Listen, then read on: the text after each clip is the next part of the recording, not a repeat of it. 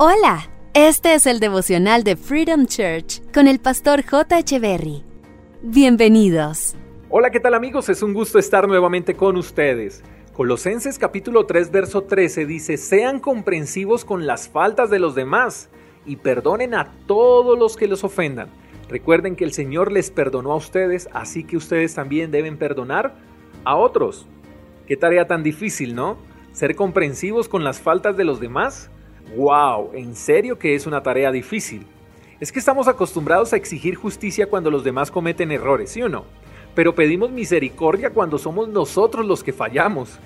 Y queremos que los demás sean comprensivos cuando erramos, pero no queremos serlo cuando son otros los que se equivocan. Aquí la tarea es aún más compleja porque el pasaje nos demanda dos cosas importantes. Número uno, ser comprensivos. Y número dos, perdonar las ofensas.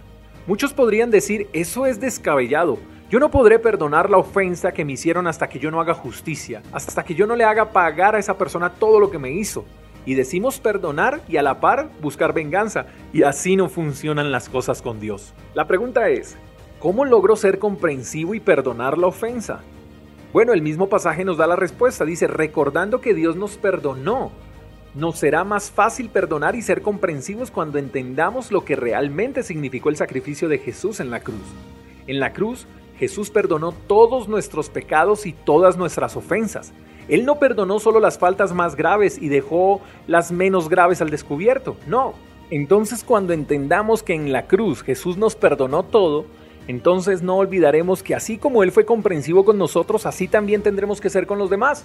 Que así como Él perdonó toda ofensa nuestra en la cruz, así también tendremos que perdonar al que nos ofende.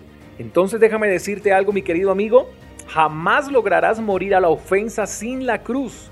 Y la cruz es Jesús. Para la multitud de ofensas solo basta Él, solo basta Jesús. Y esto es buenísimo porque al entender la cruz nos lleva a ser inofendibles. En vez de contestar a la ofensa con venganza, respondemos con comprensión y con amor. ¿Por qué?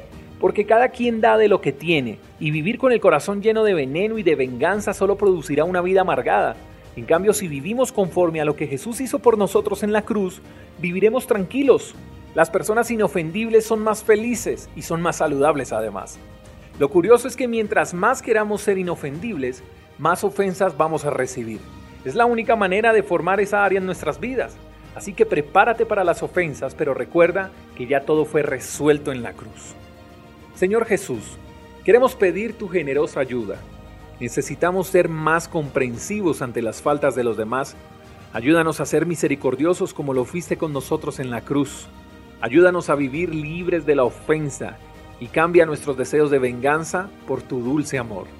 Oramos en el nombre del Padre, del Hijo y del Espíritu Santo. Amén.